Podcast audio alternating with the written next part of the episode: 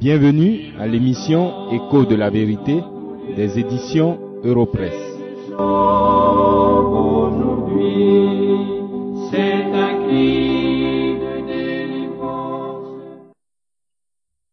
Dans le chapitre 12 de sa lettre aux Romains, au verset 1, Paul, le serviteur de Jésus-Christ, déclare deux vérités importantes pour tous les enfants de Dieu.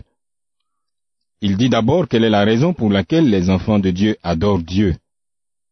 Il dit ensuite comment les véritables croyants servent Dieu. Si vous avez une Bible, suivez pendant que je lis ces paroles de Romains 12.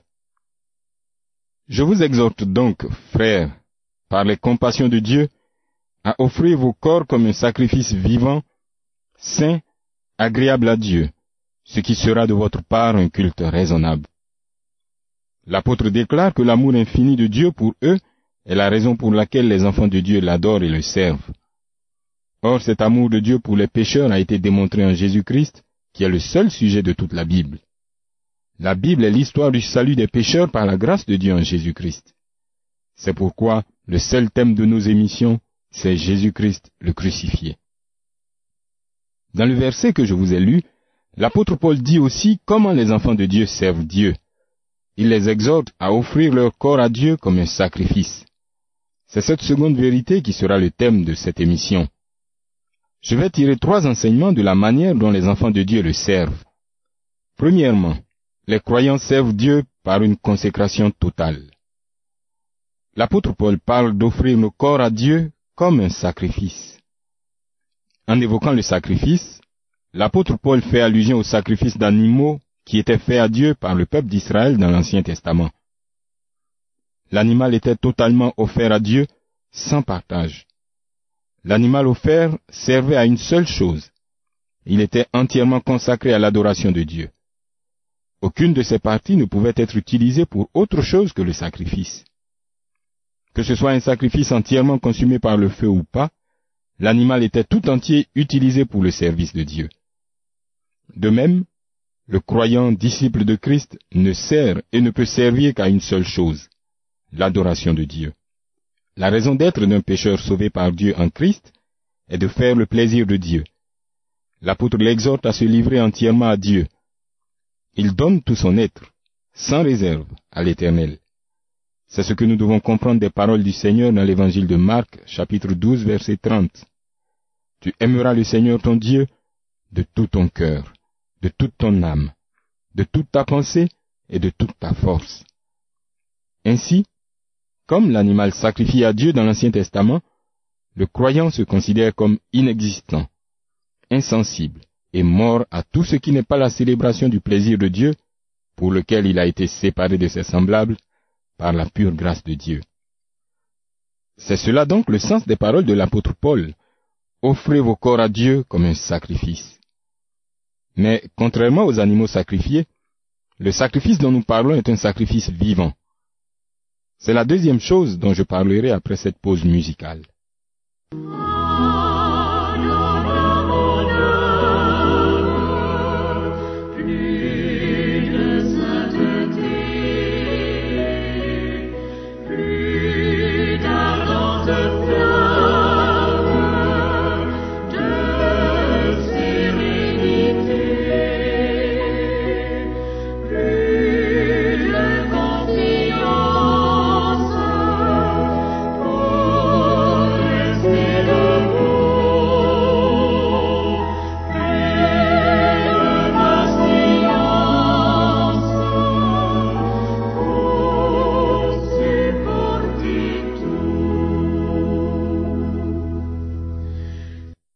Le deuxième enseignement que je tire de la manière de servir Dieu est que le croyant s'offre à Dieu comme un sacrifice vivant.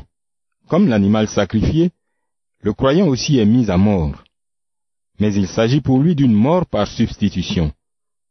Le croyant est mort au péché avec Christ. Il est donc mort à son ancienne vie. C'est cette réalité spirituelle qui est représentée par l'immersion lors du baptême d'eau. C'est donc en Christ, avec Christ et par Christ que l'enfant de Dieu est mort. Lorsque Jésus-Christ a été mis à mort et séparé du Père pour le péché, c'est pour le compte de ceux que le Père lui a donnés qu'il est mort.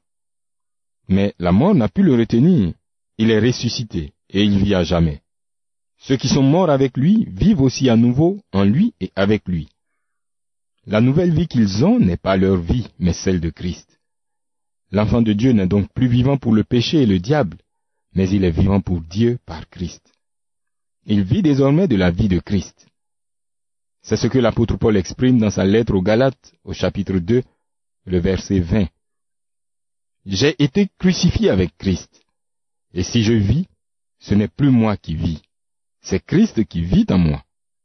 Si je vis maintenant dans la chair, je vis dans la foi au Fils de Dieu qui m'a aimé et qui s'est livré lui-même pour moi. L'enfant de Dieu n'est donc plus redevable à la chair, mais il l'est à Christ qui l'a racheté. Il est désormais l'esclave de Christ qui lui a donné la vie par sa mort sur la croix. Le Seigneur Jésus est son nouveau maître. Mais Christ n'est pas un maître dur et méchant comme nous en rencontrons tous les jours. Au contraire, son joug est doux et son fardeau léger. Servir ce maître n'est pas une corvée, mais un plaisir et un honneur. Car le Seigneur Jésus est le seul maître qui appelle ses esclaves amis et frères, qui donne sa vie pour eux, qui est un avec ses esclaves et prend grand soin d'eux comme l'époux fidèle et parfait le ferait pour son épouse. Il est enfin le maître qui partage sa gloire et son héritage avec ses esclaves. Quel maître merveilleux, mais méconnu et ignoré. Y a-t-il un seul homme sage qui ne désirerait pas servir ce maître plus que tout autre? Si vous n'avez pas le privilège d'être serviteur du Seigneur Jésus, vous êtes esclave, au vrai sens du mot, de la domination du péché et de Satan. Dans ce cas, votre situation présente et dans l'éternité est triste et désespérée. Vous êtes sans espérance et sans Dieu dans ce monde. À l'opposé, ceux qui sont au service de Jésus-Christ sont libérés et déchargés de tout souci, car leur Maître prend soin d'eux en toutes choses. C'est ce bonheur et cette libération que l'apôtre Paul exprime en ces mots. Je ne fais pour moi-même aucun cas de ma vie, comme si elle m'était précieuse, pourvu que j'accomplisse ma course et le ministère que j'ai reçu du Seigneur Jésus. Acte chapitre 20, verset 24. Par ses paroles et son attitude, l'apôtre Paul se présente comme une démonstration vivante de la déclaration du Seigneur Jésus en Jean 10, 10, et je cite, Moi, je suis venu afin que les brebis aient la vie, et qu'elle l'ait en abondance. C'est pourquoi dans le verset de Romains chapitre 12 que nous étudions, l'apôtre exhorte les brebis du Seigneur à s'offrir à Dieu comme un sacrifice, mais un sacrifice vivant.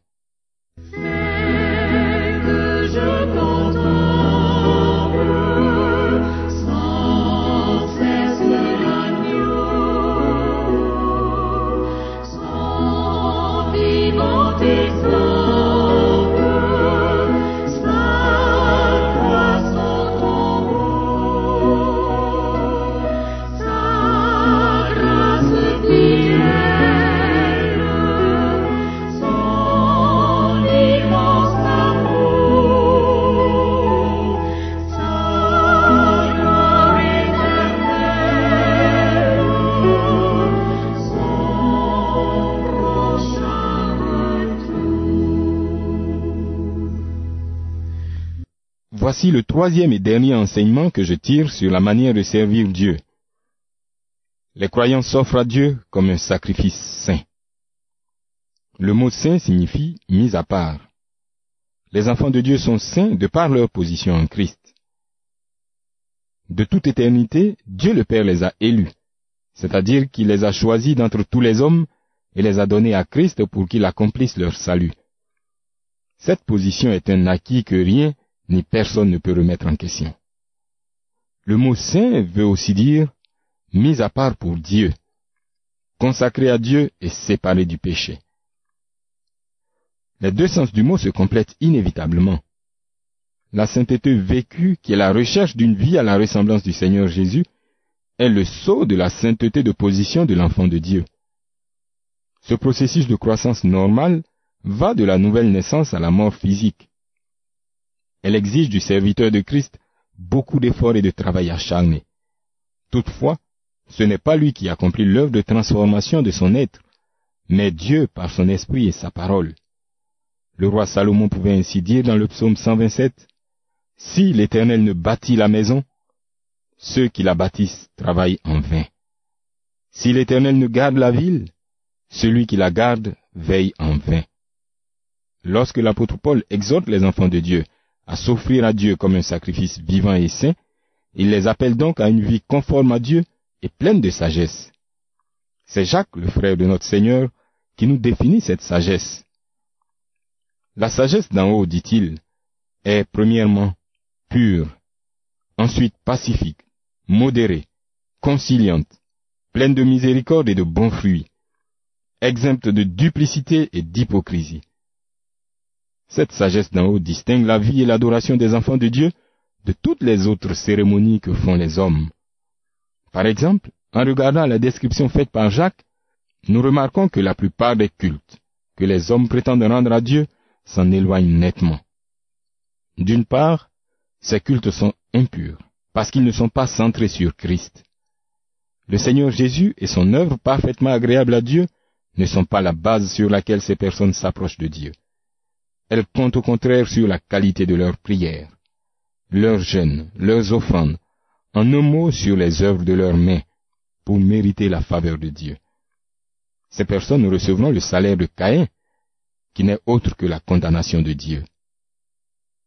D'autre part, ces cultes manquent de sagesse en ce qu'ils ressemblent à l'adoration des prophètes de Baal, dans leur confrontation avec Élie, le prophète de Dieu.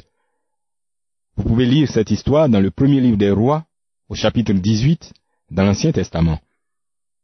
Ces rassemblements sont des manifestations d'excitation collective, des scènes et attitudes choquantes et contraires à la raison que l'on présente, à tort bien sûr, comme des signes de l'œuvre de l'Esprit de Dieu. Quel non-sens et quelle injure au Dieu de gloire, devant qui les anges eux-mêmes se couvrent la face. Offrir son corps à Dieu comme un sacrifice vivant et saint, c'est s'éloigner de l'impureté dans tous les aspects de sa vie et rendre à Dieu un culte conforme à sa sainte majesté. Dans le livre du prophète Habakkuk, chapitre 2, verset 20, il y a ces paroles que je vous demande de méditer. L'Éternel est dans son saint temple. Que toute la terre fasse silence devant lui.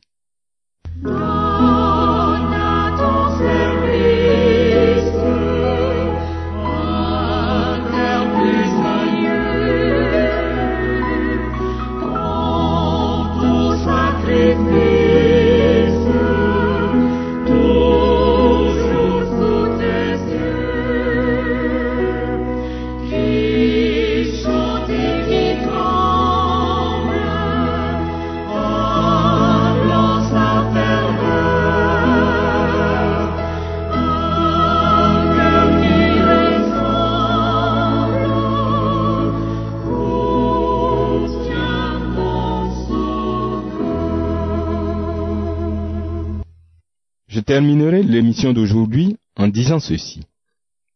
Offrir votre corps à Dieu comme un sacrifice vivant et saint par les compassions de Dieu est le seul sacrifice agréable que vous pouvez présenter à Dieu. C'est ce sacrifice que je viens de vous décrire. Tout pécheur qui sert ainsi Dieu démontre que son péché est ôté et qu'il est citoyen des cieux en Christ et par lui seul. Mon ami, regardez à la croix et contemplez le crucifié. Il est la somme des compassions de Dieu pour les pécheurs repentants. C'est alors que le sacrifice de votre corps sera agréé par Dieu.